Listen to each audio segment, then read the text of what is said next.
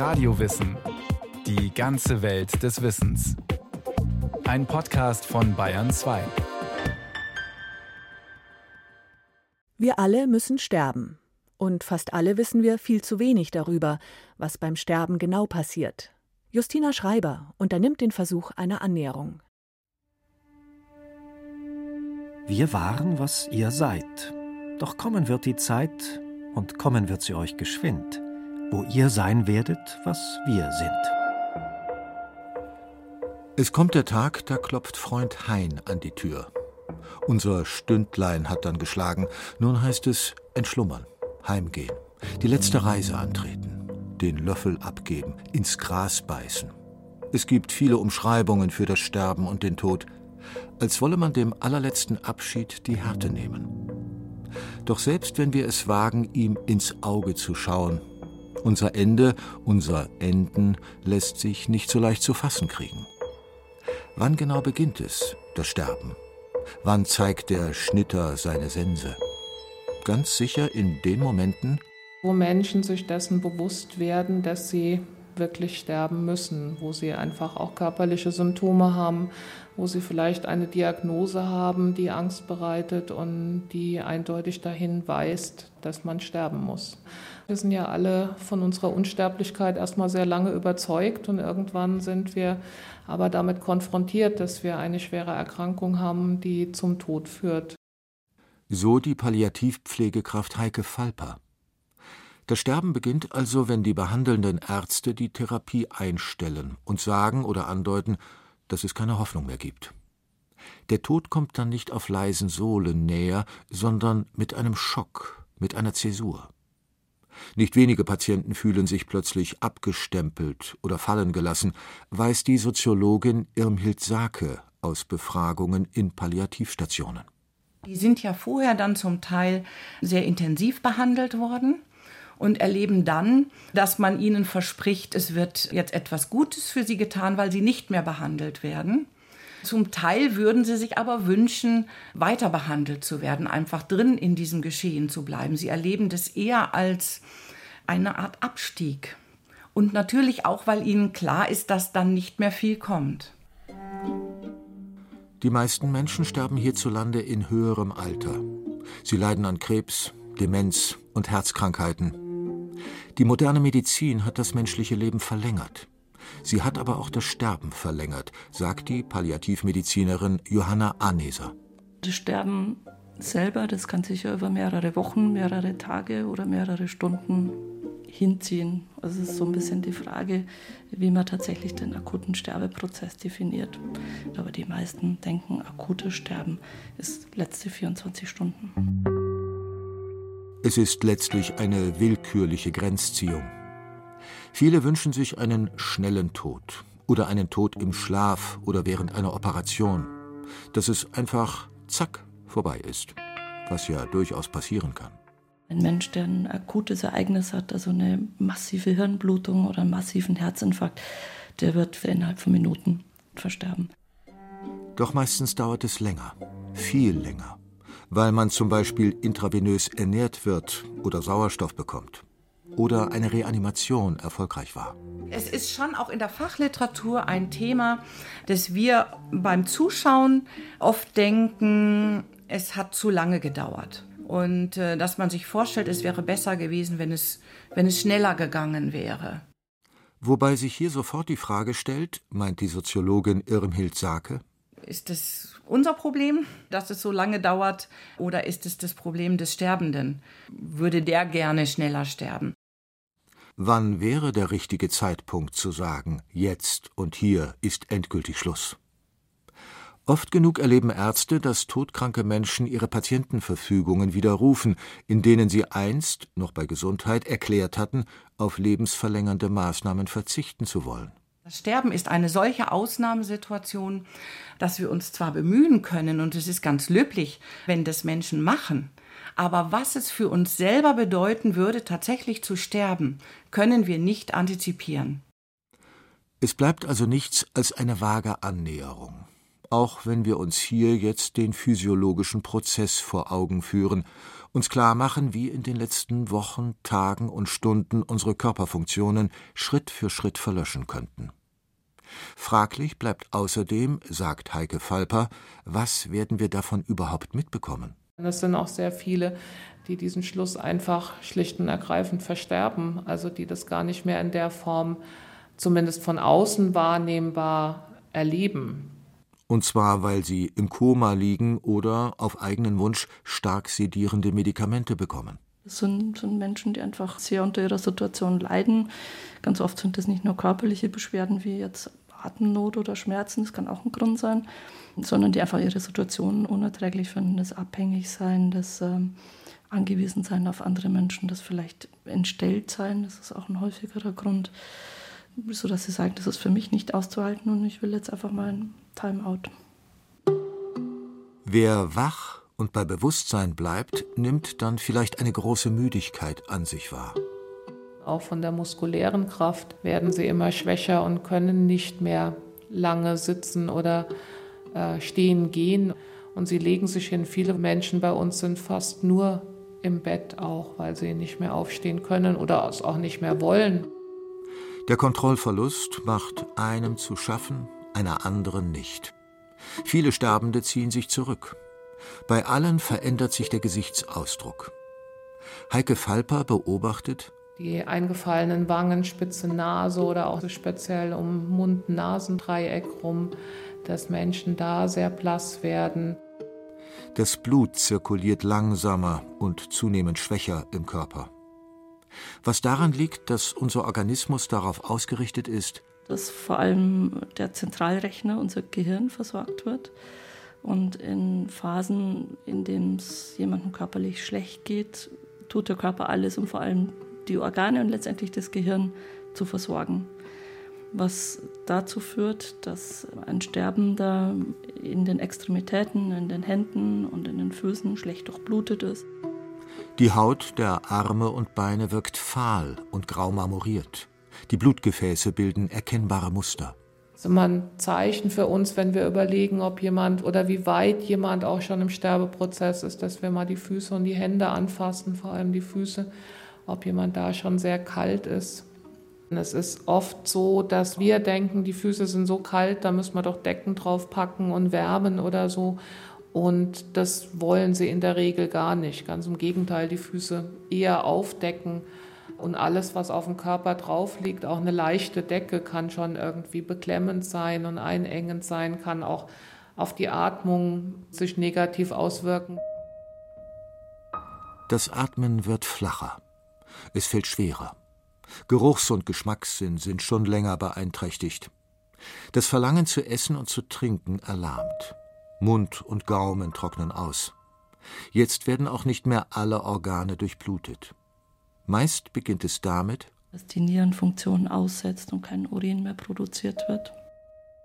Wenn jetzt keine lebenserhaltenden Apparate zum Einsatz kommen, geht der Prozess weiter. Im Gewebe lagert sich Wasser ab. Die Leber entgiftet nicht mehr. Lunge und Herz geraten aus dem Tritt. Letztendlich kommt es dann auch zu einer Minderversorgung des Hirns mit Zucker und mit Blut, was man dann dadurch merkt, dass ein Mensch verwirrt sein kann oder dass er das Bewusstsein verliert, dass er nicht mehr kommunizieren kann. Haben häufig die Augen offen, können aber einen Blick nicht mehr fixieren und blicken irgendwo ins Leere. Sie sprechen sehr leise und unverständlich. Sie zeigen Anzeichen von großer Ruhe oder auch Anzeichen von Angst. Jeder Mensch stirbt anders. Jeder stirbt seinen eigenen Tod. Wie unser Sterben verläuft, lässt sich kaum planen. Menschen sterben so unterschiedlich, wie sie im Leben sind. Es gibt Menschen, die lange Phasen haben, wo sie mit ihrem Schicksal hadern die Frage, warum ich, das kann nicht sein, das ist ungerecht. Ich habe in meinem Leben nie irgendwas Schlimmes gemacht. Jetzt trifft mich mit 40 oder mit 50 der Krebs. Und es gibt Menschen, die auch ganz gelassen sterben, die das auch annehmen können. Und es gibt natürlich viele Menschen, und wahrscheinlich die meisten, wo beides da ist. Medikamente helfen über die schwersten Stunden hinweg. Und mit den Kräften schwinden oft auch die Schmerzen. Es ist trotzdem die größte Sorge von Familie und Freunden, muss er oder sie sehr leiden. Pflegekräfte haben manchmal mehr mit den Angehörigen als mit den Sterbenden zu tun. Die haben sehr viele Fragen, die brauchen Informationen, wie sie bei ihren kranken Zugehörigen dann auch sehen können oder abschätzen können, ob es dem letzten Endes in dieser Phase auch gut geht, wo wir uns sehr an der Gesichtsmimik orientieren, wo wir sagen, wenn ein Mensch keine Stirnfalten hat, dann ist es unwahrscheinlich, dass jemand Schmerzen hat. Wir integrieren die Angehörigen auch und fragen sie auch, haben sie den Eindruck, dass ihr Zugehöriger jetzt Schmerzen hatte. Und häufig sagen sie dann selber, eigentlich sieht er oder sie jetzt auch sehr entspannt aus. Und, und die Stirnfalte, die da ist, die hat er schon immer gehabt. Und er sagte, das ist seine Denkerfalte oder wie auch immer. Was werden unsere letzten Gedanken, unsere letzten Wünsche sein? In den Medien gibt es das immer wieder. Eine Vorzeigepatientin, die noch mal ins Fußballstadion wollte oder irgendwie sowas? Aber in der Regel erfährt die Soziologin Irmhild Sake, dass Sterbende eher banale Bedürfnisse äußern. Vor allem solle ihre Umgebung doch bitte etwas beiläufiger mit der Situation umgehen. Man möchte äh, noch hören, wie äh, Geschirr klappert im Hintergrund und äh, Kinder irgendetwas machen. Und es soll so ein bisschen wirken, als wäre man in der vertrauten Umgebung also gar nicht unbedingt immer noch irgendetwas Besonderes zu machen, etwas äh, vielleicht auch biografisch abzuschließen, sondern im Prinzip eigentlich sein Leben als Lebender ein bisschen weiterzuführen. Das Leben soll weitergehen. Mit Bundesliga, Fernsehserien und einem Kaffee, der so schmeckt, wie man ihn kennt und mag. Sterbende beschäftigen sich auch nicht lieber als andere Menschen mit dem Thema Sterben. Vielmehr ist es so, dass Sterbende vor allem eins wollen, nicht sterben. Und äh, das ist in gewisser Weise klar. Also jeder, dem man das sagt, der versteht es sofort. Und doch ist es in der Organisation des Sterbens, also auf Palliativstationen und in Hospizen so, dass sozusagen die Geschäftsgrundlage ist, dass man sich mit dem Sterben arrangiert. Dass man sich in sein Schicksal fügt, hat nämlich, von außen betrachtet, durchaus erkennbare Vorteile, sagt die Palliativmedizinerin Johanna Aneser. Es stirbt sich leichter oder Menschen, die ich mit begleitet habe, sind leichter gestorben, wenn sie irgendwann zu einem gewissen Zeitpunkt zu einer Akzeptanz gefunden haben, dass das, was jetzt passiert, unausweichlich ist. Die Begründerin der modernen Sterbeforschung, die Psychiaterin Elisabeth Kübler-Ross, entwarf schon Ende der 1960er Jahre ein Phasenmodell, wie Sterbende typischerweise Abschied vom Leben nehmen sollen. Auf das Nicht-Wahrhaben wollen folgt demnach ein sich auflehnen, dann das Verhandeln, darauf ein Trauern und Leiden und schließlich die Akzeptanz. Heute gilt ihre Theorie als überholt. Diese Phasen als Emotionen beschrieben, die finden statt, aber nicht in dieser Reihenfolge und auch nicht zwangsläufig alle. Und vor allem, und das ist, glaube ich, das größte Problem an diesen Sterbephasen, dass man mit der letzten Phase, die Frau Kübler-Ross definiert hat, die Akzeptanz, hat man eigentlich so einen, ja, auch einen gesellschaftlichen Konsens geschlossen, wie man sterben kann, nämlich nur in der Akzeptanz. Und das ist bei weitem nicht so. Also es sind nicht alle Menschen, die sich friedlich jetzt zu Bette legen und sterben wollen, sondern es sind sehr viele, die auch bis zum Schluss hadern. Wie übrigens auch Elisabeth Kübler-Ross selbst, als sie 2004 verstarb. Es gibt kein richtiges oder falsches Sterben, meint Johanna Aneser. Sie spricht lieber von einem guten Sterben. Patienten, die ich erlebt habe, die gut gestorben sind. Wir sprechen über das gute Sterben als Stichwort. Das sind die Menschen, die zurückblicken und sagen, ja, ich hatte eigentlich ein gutes Leben, ich bin mit dem zufrieden, was ich gemacht habe. Ich schaue auf meine Familie zurück, meine Kinder bin ich gerecht geworden, die haben gute Berufe erlernt. Ich habe beruflich meinen Mangel gestanden, hat gestern ein Patient zu mir gesagt, und ich kann jetzt auch gehen. Unsere Idealvorstellung vom guten Sterben sieht einen Tod im Kreis der Familie, vielleicht sogar zu Hause vor. Alte Rechnungen sind beglichen, Konflikte befriedet. Es gibt keine offenen Fragen. So geraten Sterbende allerdings auch schnell unter den Erwartungsdruck, reinen Tisch machen zu müssen, vor allem im Sinne der Angehörigen und Pflegenden. In den letzten Lebenstagen etwas mehr Spielraum zu haben, wäre wohl schön. Für die Pflegekräfte, Ärzte ist es jedes Mal ein Schrecken, wenn sie in so ein Zimmer kommen und jemand sagt, ich habe doch wieder gesehen, es gibt noch eine Therapie, die wird in Russland ausprobiert und könnte man nicht. Und da einfach auch Verständnis dafür zu haben, dass das ein berechtigtes Anliegen ist von Sterbenden, sich über diese Situation auch ein bisschen, ja, wir haben keine anderen Begriffe dafür, hinwegzutäuschen. Sich Illusionen machen, bis zuletzt hoffen. Bei aller Ausweglosigkeit kann sich der Mensch manchmal sogar im Sterben noch etwas Selbstbestimmung bewahren. Es scheint auch so, als ließe sich der Tod mit Willenskraft zumindest ein kleines bisschen hinausschieben. Das sind Geschichten, die fast alle Ärzte erzählen können von sterbenden Menschen, die abwarten, bis der Enkel aus Amerika zurückkommt und nochmal mit ihm sprechen können. Oder ähm, auch ganz typisch Menschen, die die Geburt des, des Enkelkindes quasi abwarten und das Kind nochmal in den Armen halten wollen und dann am nächsten Tag versterben. Die letzte Phase beginnt. Menschen, die sich zum Sterben hingelegt haben, stehen oder setzen sich jetzt plötzlich wieder auf. Fachleute sprechen von terminaler Unruhe, wenn wir kurz vor dem Tod plötzlich noch einmal in Bewegung geraten. Teilweise suchen sie oder greifen nach etwas. Man nennt es Flockenlesen oder auch Krozidismus. Teilweise wollen sie aufstehen, teilweise möchten sie Schuhe anziehen oder zum Bus oder wie auch immer. Und die Unruhe ist nicht unbedingt ein Zeichen von Unwohlsein, sondern von einem inneren Getriebensein auch.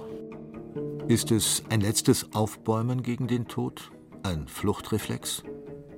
Oder eine Art Aufbruch in eine andere Welt, einen anderen Zustand? Wir wissen es nicht. Mittlerweile ist das Gehirn so schlecht durchblutet, dass bestimmte Reflexe, die man automatisch macht, wie zum Beispiel das Räuspern, nicht mehr funktionieren. Dadurch gibt es dann dieses sogenannte Todesrasseln, Death Rattle. Das entsteht dadurch, dass auf der Stimmritze ähm, ein wenig Schleim liegt, den man nicht mehr gut abhusten kann. Und dann kommt es zu sehr eigenartigen Geräuschen, die den Patienten normalerweise nicht belasten, aber für Angehörige belastend sein können. Das Atemmuster verändert sich auffällig, weil das Blut nur noch ganz wenig Sauerstoff und viel zu viel CO2 enthält. Das Luftholen klingt wie tiefes Seufzen. Die Pflegekräfte müssen jetzt oft die Angehörigen beruhigen und ihnen sagen, dass es ein normaler Sterbevorgang ist. Dann können sie auch davon ausgehen, dass ihr Mensch hinterher nicht an Atemnot gestorben ist. Es kommt zu Atempausen.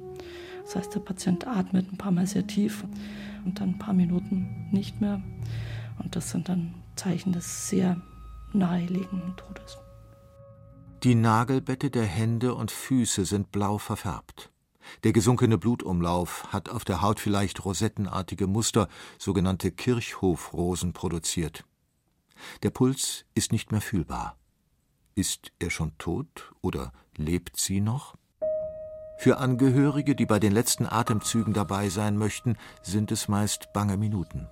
Wo man auch dann immer daneben steht und denkt, kommt jetzt noch ein Atemzug oder kommt keiner.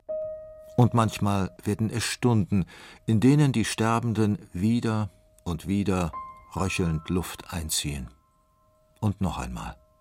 Was manchmal sehr irritierend für die Angehörigen ist, dass die erzählen, ja, wir waren die ganze Zeit im Zimmer mit ihm oder mit ihr und da sind wir mal kurz rausgegangen und dann ist er gestorben. Aber das ist, glaube ich, auch ein Zeitpunkt, den sich der Sterbende ausgewählt hat. Wenn keine Geräte den Herzstillstand und dann den Hirntod melden, verlassen sich Fachkräfte wie Heike Falper auf die äußeren Anzeichen. Also wir orientieren uns im Wesentlichen an der Atmung. Die irgendwann eben nicht mehr einsetzt. Still liegt der Mensch in seinem Bett. Die Hinterbleibenden nehmen wahr, dass der Blick nicht mehr reagiert, also dass sie einfach starr sind vom Blick. Es sterben nicht alle Menschen mit geschlossenen Augen, es sterben auch nicht alle Menschen mit geschlossenem Mund. Jetzt ist er oder sie wirklich tot. Und doch scheint der Raum noch erfüllt von dem verstorbenen Menschen. Ein Mann, der dabei war beim Sterben, der hat auch gesagt, Eine Stunde später hat er das Gefühl, jetzt, jetzt ist seine Frau weggegangen. Und nicht zu der Zeit, wo die Atmung ausgesetzt hat, sondern er hat einfach immer noch eine Präsenz wahrgenommen. Und so geht es uns eigentlich auch, auch wenn es vielleicht unprofessionell klingt, aber dieser Sterbezeitpunkt ist nicht unbedingt gebunden an einen Herzkreislauf oder Atemstillstand. Mit dem Körper stirbt unser Selbst. Das Zentrum unserer Persönlichkeit, mit dem wir uns selbst wahrnehmen. Die Person jedoch bleibt erhalten im Netz der Erinnerungen. Tote und noch Lebende als Figuren in Geschichten und auf Fotos erzählen wir von gemeinsamen Erfahrungen. Wir waren, was ihr seid. Doch kommen wird die Zeit, und kommen wird sie euch geschwind, wo ihr sein werdet, was wir sind.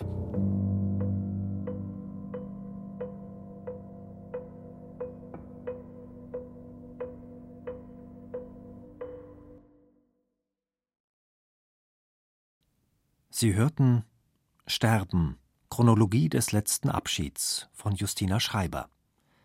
Es sprachen Andreas Neumann und Carsten Fabian. Technik Clemens Kamp. Regie Irene Schuck. Redaktion Susanne Pölchau. Eine Produktion von Radio Wissen.